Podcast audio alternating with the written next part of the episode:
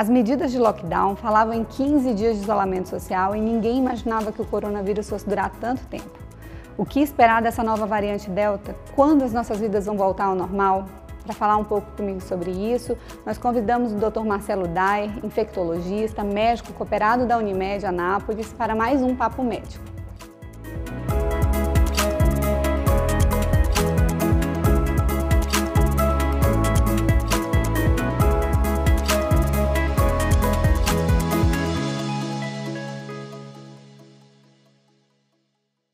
Doutor Marcelo Dyer, bem-vindo. Obrigado por ter aceito nosso convite para poder estar aqui hoje no nosso Papo Médico. Obrigado. Talvez essa seja a pergunta do milhão. Quando nossas vidas vão voltar ao normal quando a gente está falando em coronavírus? É, é a pergunta que a gente precisa, na verdade, a gente precisa tentar responder também, né? A população vai precisar responder é, qual o preço que a sociedade está disposta a pagar para conviver com a Covid. Porque é um vírus que não vai nos abandonar. A partir do momento que a gente começa a constatar que tem reinfecção, fica claro que nós teremos que conviver com esse vírus. É, e isso representa é, a gente entender que a vacina ajuda, que a máscara ajuda, que o distanciamento ajuda e à medida que o tempo vai passando, é, o convívio com esse vírus vai ficando mais harmônico, ele vai causando menos dano no ser humano. Mas provavelmente nós teremos ainda, por ano, um número X de mortes. A gente sabe que para a gripe esse número existe. Morrem milhares de pessoas de gripe todo ano no mundo é, as pessoas vacinam, diminui gravidade e tudo mais, mas a, a, doença ainda acontece. Então, isso vai acontecer é, com a Covid. Vai entrar num. A gente espera que entre num momento teoricamente harmônico, porque à medida que a gente já aprende, o nosso sistema aprende a conhecer o vírus, seja pela vacina, seja pela doença, é, a, a outra infecção, as reinfecções acabam sendo mais brandas. Então isso vai acontecer e a gente vai passar a ter um quinto coronavírus circulando no nosso meio, causando talvez um resfriado comum, que é o que a gente está vendo já de mudança de sintomas da doença. A gente não está vendo mais um curso com tanta febre, tanta tosse, mas um curso mais com uma, um resfriado mesmo. Tem gravidade ainda? Tem, mas os sintomas já começaram a diminuir um pouco. Quando o senhor fala assim que a gente vai ter que conviver com o coronavírus, então a gente pode esperar conviver com ele como se o coronavírus fosse uma doença endêmica? Exatamente. É a transição da pandemia para a endemia. Isso vai acontecer. É, o número de casos deve cair, deve cair o número de casos de óbito também, como já, a gente já está observando. É, o tempo que vai durar é difícil dizer. Quando a gente pega pandemias anteriores, mas que são de um século atrás, elas duraram muito tempo, mas eram outras realidades. A gente não tinha vacina, a gente não tinha medidas, conhecimento técnico era muito menor.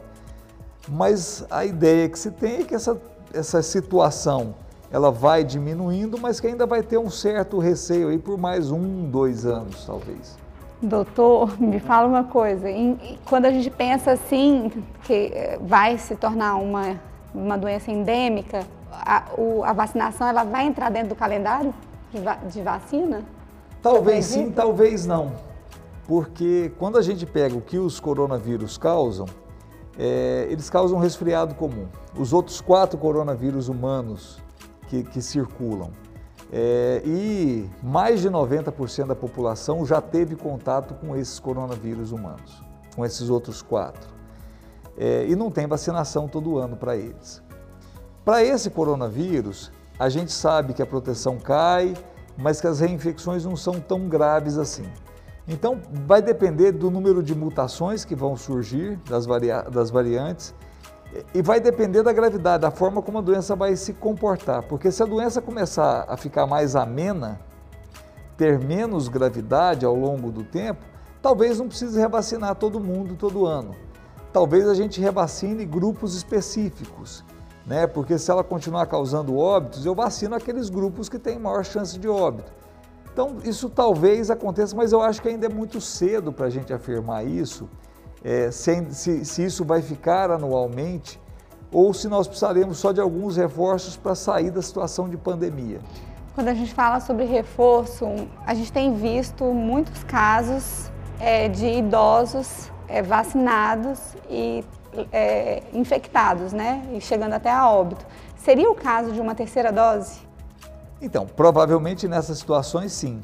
É, a gente precisa lembrar que todas as vacinas foram desenhadas para diminuir gravidade da doença e não para evitar a infecção. Então, é normal que as pessoas, mesmo, mesmo vacinadas, tenham infecção. A duração do anticorpo ela não é muito grande, ela dura em torno de oito meses. A gente já sabe disso. Então, é, talvez a gente tenha que fazer uma terceira dose, sim, tem que fazer reforço. Agora, para quais grupos a gente vai precisar fazer reforços? Que essa discussão também começa a ser levantada, talvez só para grupos específicos. E a gente precisa lembrar também que quando a gente compara com outras vacinas, é, por exemplo, vacina contra a gripe, que é a mais difundida, mais utilizada né, no Brasil, ela diminui a gravidade da doença, ela não impede que você gripe.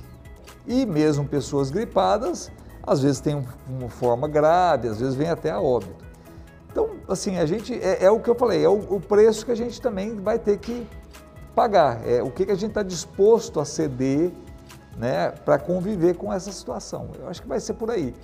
É, mas é, eu acredito que a vacinação vai andar e nós teremos alguns reforços específicos para grupos específicos. E uma coisa importante a gente deixar claro que independente da vacina, existem pessoas que adoecem e morrem. Independente. Nos Estados Unidos tem vários registros de pessoas vacinadas que morreram. Lá usou só Pfizer. Na Inglaterra com AstraZeneca. Aqui com Coronavac. Então, independente da vacina, as vacinas funcionam para diminuir transmissão, funcionam para diminuir gravidade da doença. E isso também a gente tem observado. Doutor, é, se não fosse a variante Delta, a sensação que a gente tem e os números mostram, o caso do coronavírus ele já estava mais tranquilo, quase caminhando para uma normalidade. E aí surge a variante Delta e o que esperar dela? A variante Delta ela tem, tem essa característica, a variante que vai ficar dominante. Né? Então, talvez se parar por aí, seja uma coisa positiva. Nós vamos ter um, um, pico e aí vai depender também da situação de vacinação, porque quando a gente olha o que acontece na Inglaterra, aumenta o número de casos, mas não aumentou a internação e não aumentou o óbito. Mas quando a gente olha para os Estados Unidos, que a cobertura vacinal está baixa, principalmente quando a gente é, seleciona estados, aumentou o número de casos, aumentou a internação e aumentou o óbito. Então vai depender de alguns fatores de vacinação. Outra, outro fator é que a variante gama, que é a que predomina no Brasil, tem algumas semelhanças com a delta. Então, pode ser que a gente sinta menos o impacto da delta por conta dessa variante gama que está já circulando aqui. Então, vai depender de como. Isso aí o tempo vai mostrar para a gente. É, a maioria dos cientistas, os pesquisadores, começa, é, olham para Manaus como a nossa, o nosso espelho. Tudo aconteceu primeiro lá. É, e a Delta já está entrando em Manaus. Então, eles estão olhando com muita atenção o que está acontecendo em Manaus, porque pode ser o que, o que a gente vê lá vai acontecer para o resto do país. É, eu comecei perguntando sobre quando as nossas vidas vão voltar ao normal. O senhor é, falou que depende muito da gente, né? Mas se fosse para o senhor me dar uma previsão para todo mundo que está acompanhando o nosso papo médico aqui agora, quando que o senhor acha que a gente vai começar a, a voltar ao normal? E, e, se vai existir o nosso normal? E que normal seria esse, né? É, então, o normal vai ser um pouquinho. A volta vai ser gradual. A gente precisa entender algumas coisas, a gente precisa conhecer quando a gente conhece a doença, conhece mecanismos de transmissão, a gente pode ir se adaptando a isso. Por exemplo, se essa gravação estiver sendo feita num ambiente aberto, com boa circulação de ar, provavelmente a gente precisaria, não precisaria estar de máscara, porque o risco de transmissão cai enormemente. Então, é, é, por exemplo, nós passaremos a ter mais eventos em ar aberto, né? na área externa, porque aí você elimina o risco da transmissão, pode ficar sem máscara. É, o tipo de comprimento vai mudar, aquela questão de aperto de mão, abraçar, talvez isso mude um pouco, porque também diminui o risco de transmissão. Então, gradualmente, essas coisas vão mudando, a partir do momento também que as pessoas comecem a ser vacinadas com mais intensidade, a transmissão diminua, as coisas vão voltando ao normal, vão se encaixando. Né? Mas a principal coisa que a gente precisa entender, a, a doença é transmitida de pessoa a pessoa, por gotícula. Então, é uma pessoa próxima a outra que transmite. Se eu tiver num ambiente aberto, se eu tiver com uma distância, essa transmissão é mais difícil. Então a gente vai começando a se ajustar, adaptar esse, esse meio. Quanto mais pessoas vacinadas nós tivermos, menor a circulação do vírus. Então, para tentar conter a epidemia, quanto mais pessoas vacinadas tiver, melhor. Por isso que a gente faz a contabilização né? Às vezes a gente ficava sem entender por que, que contabiliza o número de pessoas vacinadas com o número total de pessoas. Né? Se, eu, se eu só vou vacinar acima de 18 anos, então eu devia contabilizar naquela minha população. Mas é porque se eu não contabilizar o número total, eu não vou conhecer o percentual de pessoas vacinadas. Eu preciso ter um percentual de população vacinada X para conter transmissão. Então, isso, por isso que a gente contabiliza com a população toda. Quanto mais pessoas vacinadas, melhor. Essas crianças de 12 a 17 anos, elas transmitem a doença.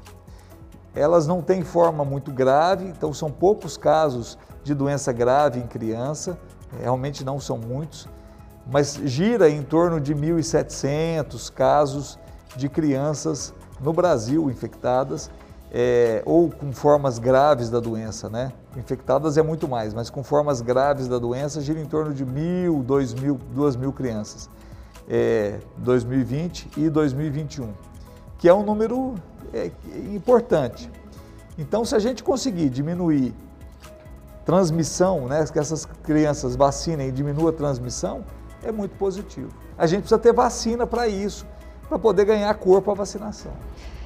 E para a gente fazer o encerramento hoje é, dessa entrevista, o que falar ainda do negacionismo e das pessoas que ainda se recusam a tomar a vacina diante de tudo que já foi falado, diante de tudo que já foi apresentado?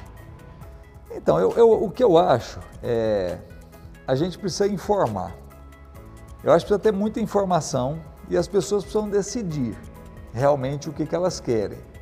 Mas aí, se a informação é uma informação clara e verdadeira, e as pessoas decidem por não fazer, é uma decisão pessoal de cada um.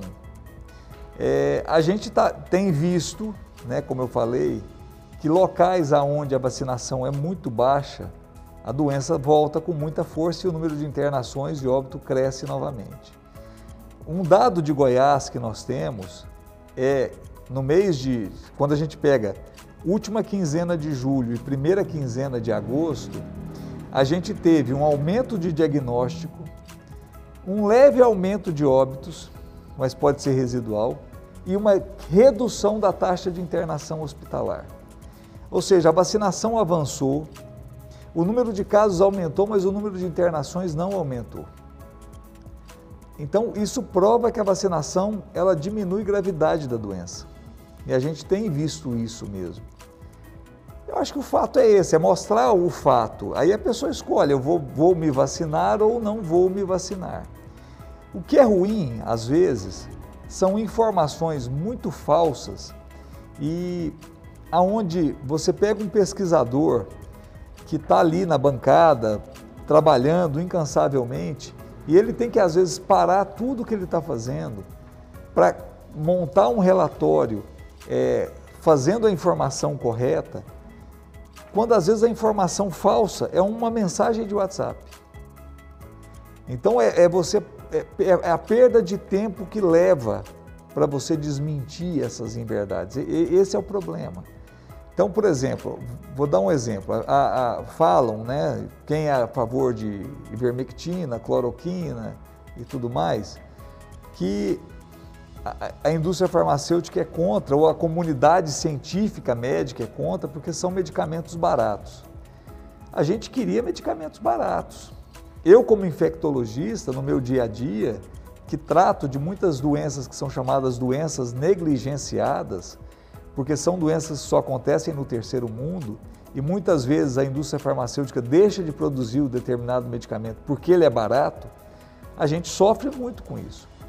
É, mas o que, que a gente tem? Os, muitas indústrias lucraram muito com o uso desses medicamentos, mesmo sendo barato. Mas se a gente pegar a taxa de valor da ivermectina, ele teve um aumento de 2 mil por cento aproximadamente e o lucro da indústria foi assim, estratosférico, porque vendeu demais, vendeu sem receita médica.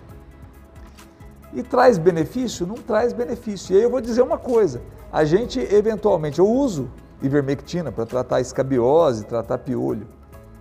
A gente está tendo que usar cada vez mais porque está se perdendo o medicamento, pelo uso indiscriminado. Então a gente precisa ter atenção, ter cuidado com isso, porque às vezes a gente está fazendo uma iatrogenia, a gente está causando um mal para o paciente. Né? Quando eu falo para o paciente, é, quando a gente vê paciente usando corticoide bem no início da doença, da Covid, isso é muito danoso, o paciente vai evoluir de maneira ruim. Porque o corticoide, ele diminui a resposta inflamatória e o vírus faz a festa. Então tudo tem sua hora. Eu tenho a hora de entrar com corticoide, eu tenho a hora de entrar com outros remédios. E não a gente usar assim, é, é, e dando informação de rádio às vezes. E às vezes dá informação no rádio, a população vai e compra e faz errado.